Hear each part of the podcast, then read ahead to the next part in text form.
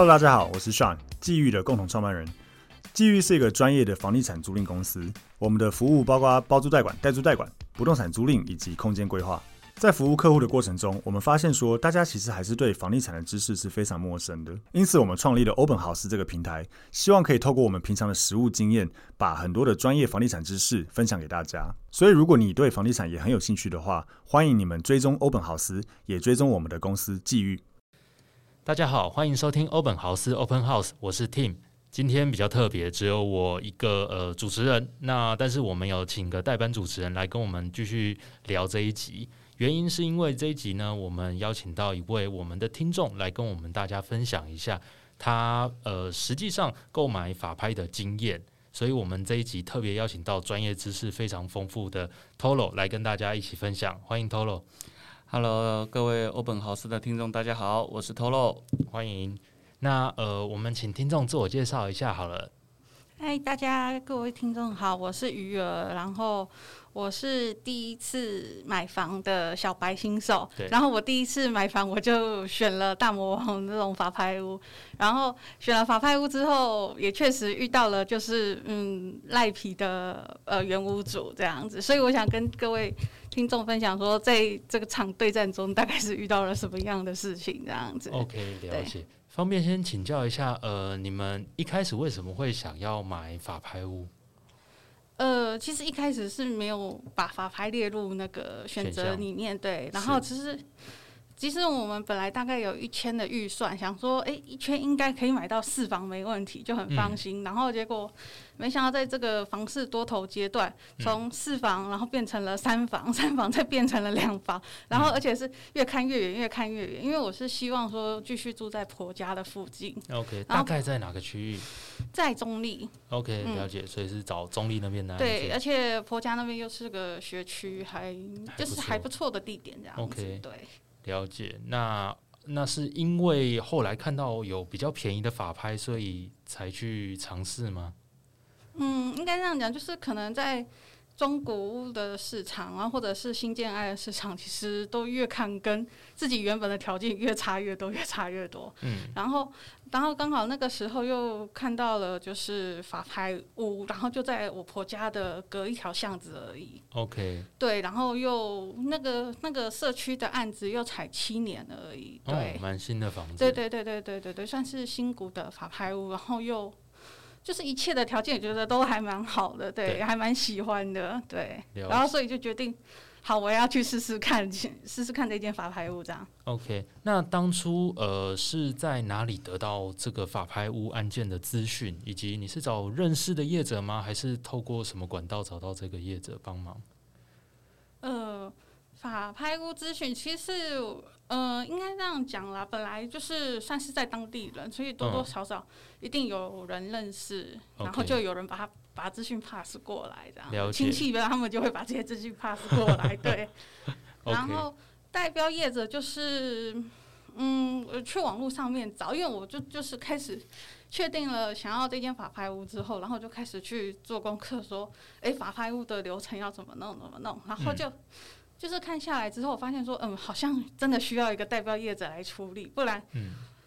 我本来一开始我也有想说说，哎、欸，我应该可以自己下去处理，但是后来想想啊，算了，这个因为它其实它有蛮多的美感啊之类的，可能不是我可以 handle 得住这样子。OK，了解。所以后来是确定到找了一位代表业者，那就开始整个流程嘛。对，就是就是开始准备，然后去就是开始跟他跟这位业者，然后讨论说。我想要的这个物件，嗯，然后就是确定时间之后就开始去投标，嗯，对，然后当然业者他也有开始跟我教育一些法拍物的知识，这样子，嗯嗯嗯，所以其实觉得业者还 OK，呃，其实他还蛮努力的，他很努力，对，对，OK，了解。那呃，后来真的投标，而且标到了嘛，嗯，那是遇到什么样不好的状况？呃，就是我在十一月的时候，然后开始就是标到，嗯，然后直到了一月，然后才确定，因为因为我的我看的那间法拍屋，它是有点胶的，对，所以我才决定要去买它 这样子，嗯嗯嗯、对。是，然后以前说比较安全的就是有点胶的，对，因为因为没点胶的实在是我看实在是不太敢碰这样子.对。然后想说，哎、欸，用法院点胶应该是没有问题，应该没有到非常大这样子，嗯、对。然后到一月的时候确定过户，然后就是标到之后啊。嗯我的业者他就开始很积极主动的去联络原本的屋主，嗯，对，想说，呃，就是要跟他打个招呼，然后问他大概什么时候要离开或者是怎么样之类的，对。对然后可是就是后来那位屋主有去想说要去找他沟通，但是那位屋主非常的不愿不愿意和善的跟我们沟通，就是。还蛮赖皮的，他就是完全的躲起来不见面这样子，避、哦、不见面对。对对对对对对。OK。对，然后我们也很努力去找他，然后他包括透过管委会啊，或者是去堵他的房子，或去堵他的车子，然后他都不愿意，哦、就是留资料这样子。对对对，他都不愿意出来，然后这样子.然后嗯、呃，对，然后也花就是很几乎是呃两三天两三天，然后就去一次，对，嗯、然后他。然后他就是平常的，他都躲在家里面，然后我们按电铃或者是敲门或者是怎么样，他都不愿意出来回应这样。OK，哎，问一下 Toro，这这个状况是正常的吗？以一般平常投标这种点交的法拍屋来讲，其实这样的状况还算蛮正常的，因为大部分的人应该不愿意会面临到不愿意去接受自己被法拍的这种。问题，好，那如果真的发生的时候，大部分的人还是会比较鸵鸟心态，能够先躲起来就是先躲起来，他并不会去想到呃呃后面的结果会怎么样，他只会想到我至少现在不需要面对。嗯，了解。所以以您碰碰到的状况是，都是你自己要去赌赌吗？还是你跟业者一直、呃、业业者他会希望说由他们代为出面哦，对他不希望。我自己去啊，当然，因为这个案子就在我 们家旁边而已对，对，所以我还是会去偷偷问一下秘社区秘书，然后现在情况到底怎么样，怎么样这样子。OK，所以一直到点交日，他后来有点交。嗯、呃，应该这样，就是一月确定过户了，然后开始落，就是开始缴缴钱给那个银行之后，对。对，然后可是这个时候开始又还是得不到那个屋主一些善意的回应的时候，这时候就我自己开始有点紧张了。万一说真的，万一拖很久，然后又又还要缴房贷，对对对对对，对。然后因为因为我所有的钱都是跟亲戚借的，对，嗯、所以这个这时候开始就觉得压力很大，嗯、因为我不晓得他到底什么时候他才愿意要离开这样子。了解。那后来是他是有跟你们狮子大开口吗？还是？呃，他他有，就是他有用一些拖延办法，就是说他想要在呃回租，然后租个一年，嗯、或者是租个两三年这样子，然后要不然就是说看可不可以我们就是赞助他一些费用，搬家费用或者是什么？对对对。然后有时候有时候是这种软的，然后有时候就是硬的，就是说，诶、欸，他他不愿意搬，然后说除非叫他。那在这个房间怎么样，然后他才愿意这样子？OK，所以他是一自己一个人，嗯，不是一家人。呃，算情侣，但是还有，嗯，对小孩这样。OK OK，了解。所以好奇问一下，Toro，你们平常遇到这种状况，你们公司会怎么处理？对于我们来说，哈，有时候找得到人不见得是好事，嗯，找不到人也不见得是坏事。嗯。因为其实屋主有百百种，有一些屋主对于像这样子的情况他是了解的，嗯，那有一些屋主他是呃想要避不见面，但是这中间的情况其实对于消费者来讲，其实最大的重点是我什么时候可以取得这个房子，第二个重点也是我什么时候可以安全的拿到这个房子。对，有时候在处理的过程之中呢，如果如果太急躁，嗯，有时候反而会让呃前屋主就是债务人哈，他反而会觉得说。诶，你是不是想要拿到这个房子？你是不是很急？我是不是可以从中间拿到什么样的好处？哦，这就是一个问题。另外一个重点呢，就是说，假设我今天去处理这个案件的时候，我反而把速度放慢一点。有时候对于屋主的心态说，诶，奇怪，新的屋主怎么都还没来找我？嗯，反而他就会觉得说，怪怪的。我们有时候为什么会透过强制执行法去执行所谓的房屋点交？嗯，重点就是在于我们有法律的保障。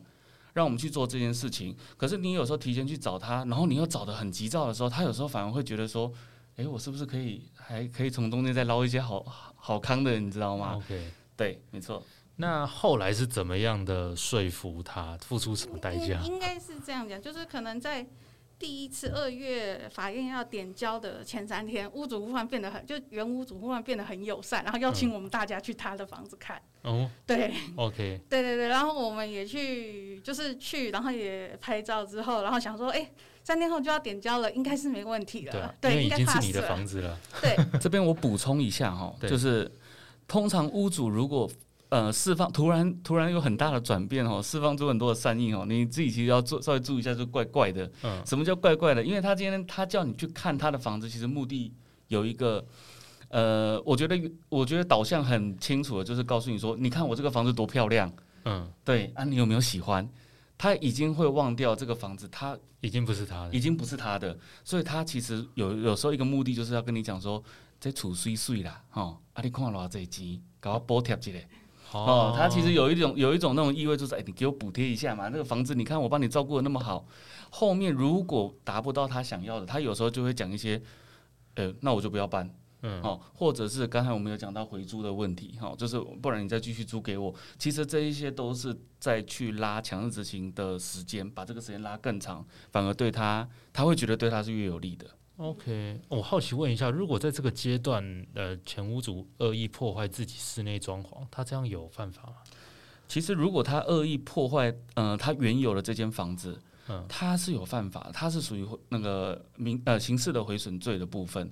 但是在实物上面，你要怎么样去举证是他破坏的，嗯，这是一个很困难的事情。嗯，那另外一个，其实有很多人拿这一件事情去恐吓新的屋主说。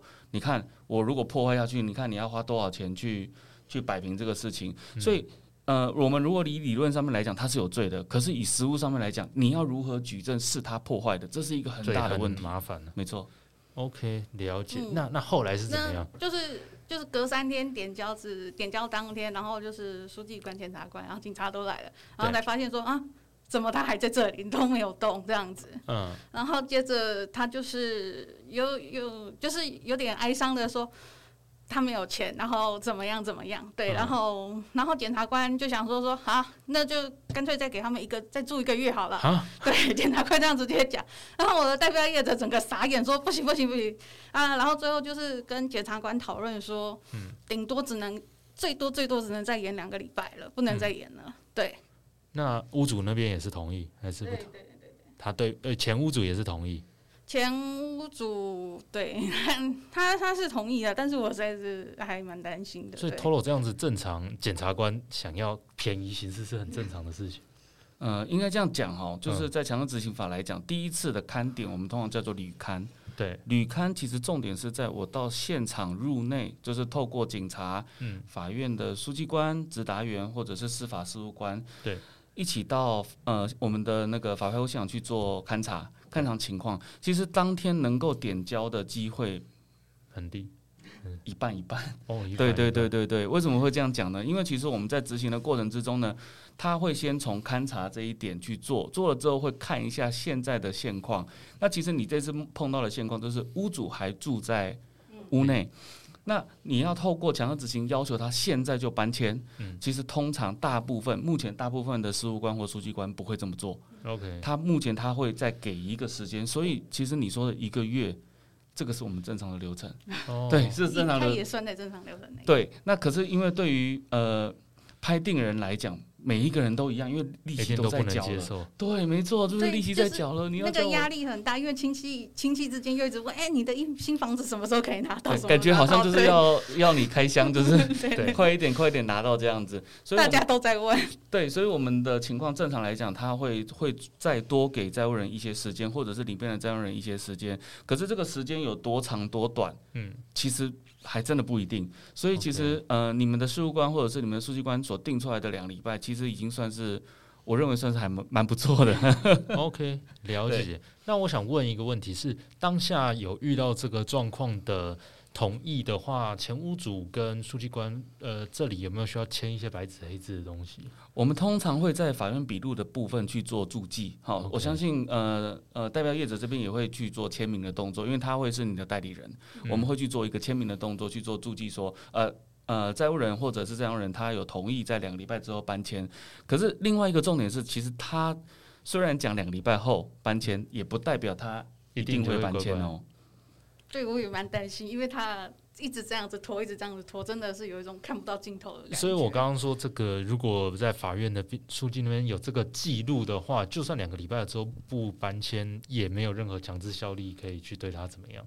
其实我们它只是一个记载，记载说，呃，在里面的债务人、债务人或者是占用人，他有这样子的意愿，在两个礼拜后搬迁。嗯、如果他在两个礼拜后，假设他真的没有搬迁的话，嗯，我们可能还是会依照强制执行法再一次申请点交，嗯、后面的一次就是。属于强制执行，那强制执行只要一下去，嗯，基本上就是强制搬迁，就没有什么话可以说了。如果再一次强制执行，大概这个期间要多久？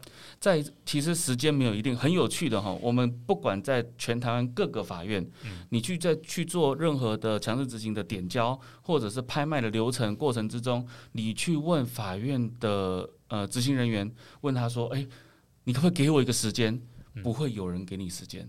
OK，因为他们也不想要去担这个担这个责任，对。然后还有一个是，其实他们每一股每一股的书记官或者是事务官或者是指导员，其实他们很忙碌，因为他们不但要执行拍卖，我们还要执行查封，我们还要执执行后面的清算，所以他的他的那个忙碌的程度其实是很忙，而且还要后面的点交，所以他不大喜欢给我们明确的时间，对，他就会叫你等。那也讲简单来讲的话，所以我们从拍卖一直到拍卖结束，我可以顺利取得这个房产。有时候时间拉长的话，有时候也会拉到六个月甚至七个月都有可能。OK，了解。所以您后来遇到两个礼拜之后，他就乖乖搬走。对，就是我们的业者还是去努力跟他沟通，然后就是据我知道啦，嗯、业者最后。就是去帮他租了一间比现在这个房子非好非常多的豪宅，嗯，对，然后他也带他去看，然后他那个原屋主非常的满意之后，就决定要搬走了。OK，所以听起来这中间这个业者辛苦度也是做满了。啊，对，真的蛮辛苦的。哦、对，其实还蛮很努力的。对对，你们对，我觉得他们还蛮对啊，对啊，比比一般的那个房中业者辛苦很多。哎、呃，对对，真的真的，我我无法想象法拍业者会去干到这么这么这么这么细节的服务都要做到，蛮厉害的。那那所以以偷了经验来讲，这整个状况后续还有其他的吗？还是后续嗯，目前是只只知道说，就是原屋主跟社社区管委会的官司还在打这样子，Okay. 因为毕竟欠蛮多管理费的、嗯，但那不关你的事了吗？呃，就是呃那个什么。有时候社区管委会会来问一些情况这样子，OK OK，但他总不会要你对对是不会啊。OK OK，所以以 Tolo 的经验来讲，对，就是管委会其实也还蛮开心换了屋主的。嗯嗯嗯，我的意思说，如果以 Tolo 的经验来说，算是还正常的案子喽。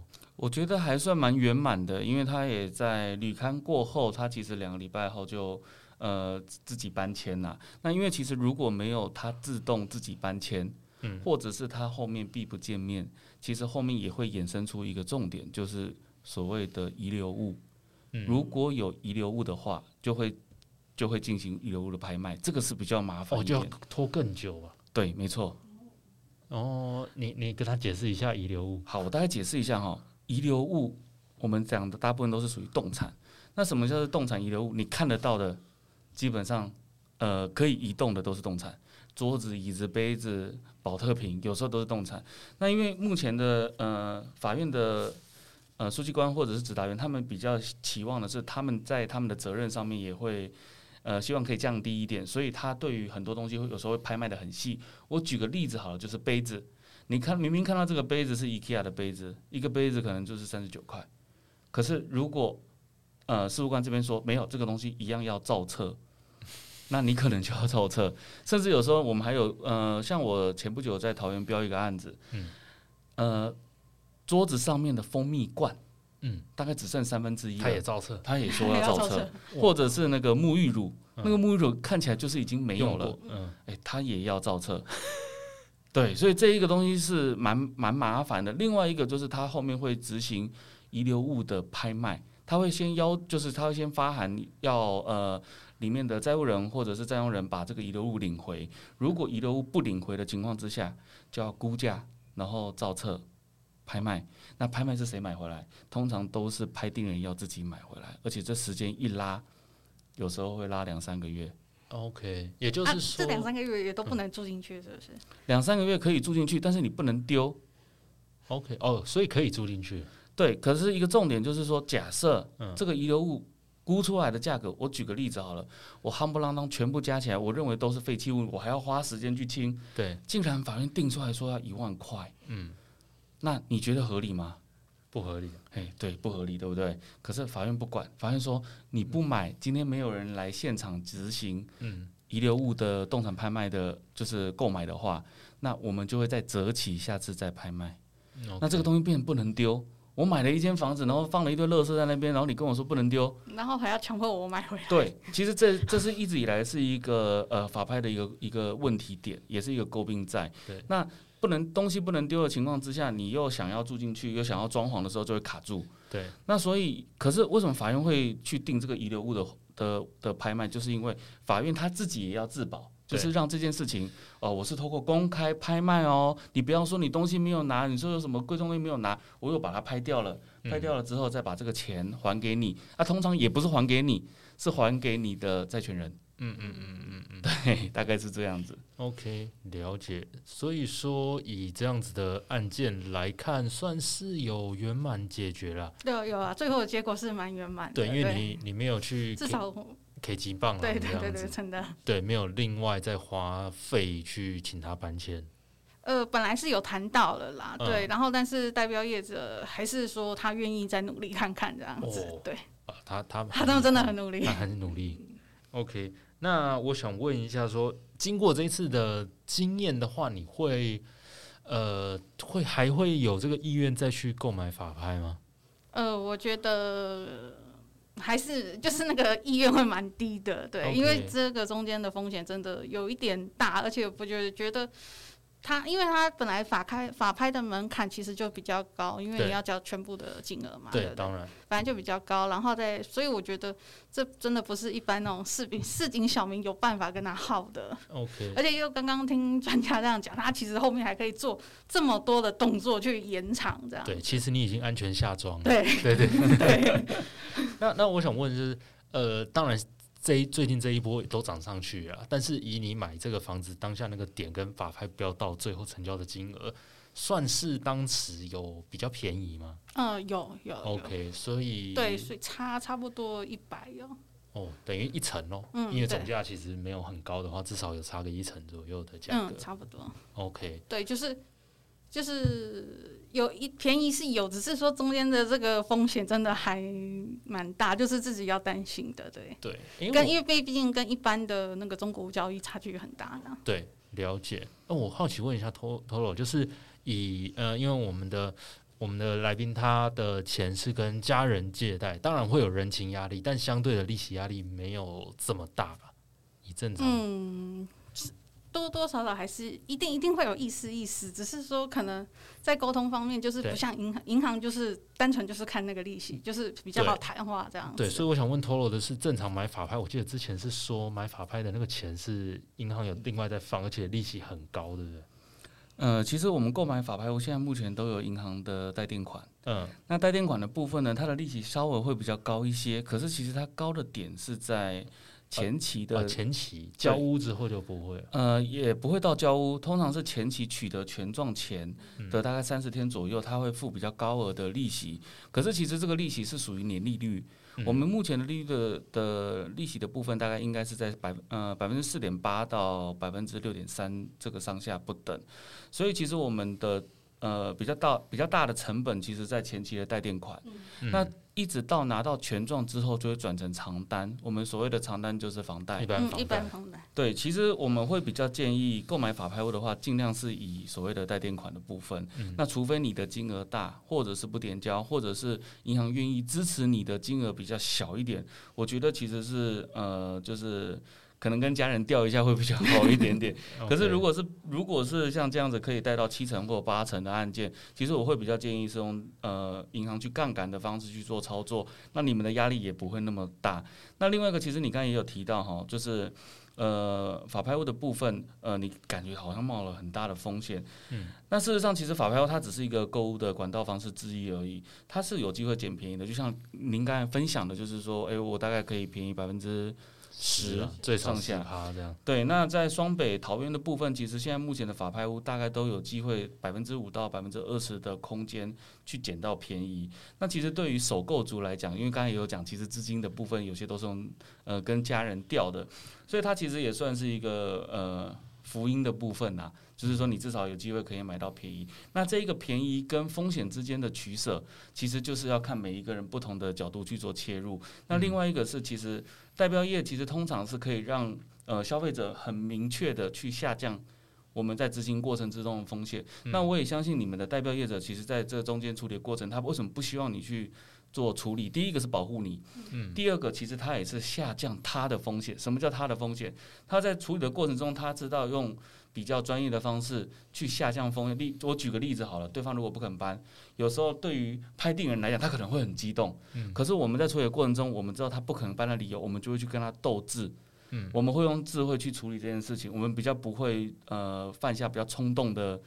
冲动的情况，嗯，我们在年轻的我在年轻的时候，其实曾经有屋主跟我要求，新的买方跟我要求说，他想要跟我一起去做这个所谓的点交的动作。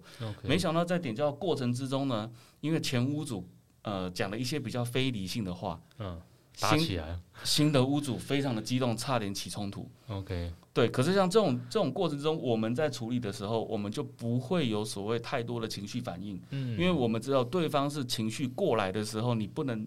跟着情绪回去，我们是要把这个房子顺利交屋的，所以我们在处理过程之中可能会比较小心一点点。OK，所以我觉得听起来啦，这个代标业者其实也是跟一般的中介业者一样，而且我觉得，呃，大家很多都在说中介未来会不会视为，其实我觉得听起来真的比较不会，因为呃，双方呃，不管是卖方或买方。就像您跟前屋主的关系一样，你们的利益就是直接冲突的两个人嘛，所以碰面的谈一定会有情绪，一定会有一些不不雅的话。但我们身为中介，就是中间的缓冲点去，去去讲呃你的话，我我转化一下，再转再再告知另外一边，这样子来回沟通，才真的比较好找到一个双方都能接受的条件去完成这个交易。没错，而且其实对我们来讲，其实有目前有蛮多业界的老师哈，在做很多法拍屋的教学，甚至有教教说，哎，我如何自己去取得这个法拍屋。嗯，那其实对我们这个业界生态有没有影响？其实是影响的方呃，影响的情况应该不是那么大。嗯，我为什么这么讲？是因为。虽然很多人他可能会选择自己去购买法拍屋，不透过所谓的中介业者或代标业者去做购买这个法拍屋的情况，但是实实务上面你要去想到一个点，不是每一个人都去愿意去面对这样子的风险，跟这样子的债务人，跟这样子的问题在，或者是中间甚至卡到很多的法律关系，因为如果一个不好，也有可能会牵涉到很多的法律层面。对，所以对我们来讲说，其实我们是比较开放的态度，就是你也可以选择自己去标。你也可以找代标，那各有各的好处，就是你自己要去评估。嗯，了解。哎，我好奇问一下，就是呃，应该也有一我看过有一些法拍问题是说，如果这种状况人家坚持不搬，那直接去换锁的房子已经是我的，那这样子到底是可行还是不可行呢？呃，我这边解释一下哈，如果直接换锁的话，嗯，其实在呃，应该是说有没有碰到？前屋主是很了解的情况，或者是他对于法律层面很了解的情况。对，那在不同依照不同的情况下，他也有可能会在呃，我们我们讲，我们其实最怕的是刑法。对，好，因为刑法是要拿，对对，可能会被抓去关，所以他可能会牵涉到，例如像毁损，或者是强制罪，或者是无故侵入留置居住的罪，或者是窃盗罪，或者是恐吓，嗯，安全罪，这个都有可能会发生。那当然，我们讲了一堆一堆。有的没有的专专有名词哈，讲简单一点，你去做这件事情，你可能就要面对到前五组的风险。可是这样子的风险大不大？虽然不大，嗯，但是你一辈子假设让你遇到一次，我相信你不会有第二次想要自己去换锁。OK，因为你就名字下就有刑法刑事的的、欸。那我想请问一下，如果我就是在他，因为他有车位嘛，如果车位设地章呢，也是也是属于侵害的一部分吗？通常一般车位不会去设地障，因为就是有有，就像你说的，可能有一些侵害的问题产生。但是其实这个东西都是要由法院这边去做判决，哦，就是对方要提起诉讼。诉讼之后要，判决才能确定到底是会成立或不会成立。所以也有些人说，哎、欸，这些罪没有啊，没有这一回事。对。可是当你在走的过程中，假设法院的自由心证认为你有牵涉到这样子的问题在的时候，嗯、罪名就会成立。所以你不能说它是没有风险的。OK。哦，那所以这样子的话，那比因为比方说他像欠管委会很多钱，那管委会也不能锁他的磁扣了。绝对绝对不能，哎、欸，对，不能锁吧？绝对不能锁，千万不能锁。哦。那管委会会很大条啊、哦，真的、哦。对对对，OK。那今天很感谢呃您前来跟我们分享您购买法拍屋的经验，因为讲这些点之前跟 Toro 聊过好几集啊，但是我们 等于都是啊中介跟中介在聊这些日常发生的事情。那我自己本身是真的从来没有接触过法拍，所以以一般人的立场来去看。我们业者觉得好像很正常的事件来讲，其实对一般人来讲也是很恐怖的一件事情。嗯、因为因为其实当初想说，哎，有法院点交一定是一个非常非常大的保障，但是没想到哦，实际上跟我想象的那个点交落差还是很大。对对，那也呃感谢您前来跟我们分享了。但是听过 Toro 跟你呃在讲过一次的过程跟判断，其实应该你。算 OK、它中间中间的操作还蛮多的，对啊，对啊，对啊，OK，就是安全下装了这样子，对对对，至少现在我对我有房子住的话还蛮开心的，恭喜恭喜，对对对，对，至少有买到一个合适而且很很符合你需求的房子，嗯，对，OK，好，那非常谢谢大家收听呃今天的欧本豪斯，那如果有任何问题的话，也欢迎在下方留言，那也可以像我们今天的听众一样，如果您有任何的故事想跟我们分享的话。我们也非常欢迎您留言，那或者是来信告知，欢迎您来现场跟我们一起录音，跟大家分享呃不动产相关的经验。谢谢大家，谢谢大家，拜拜，拜拜。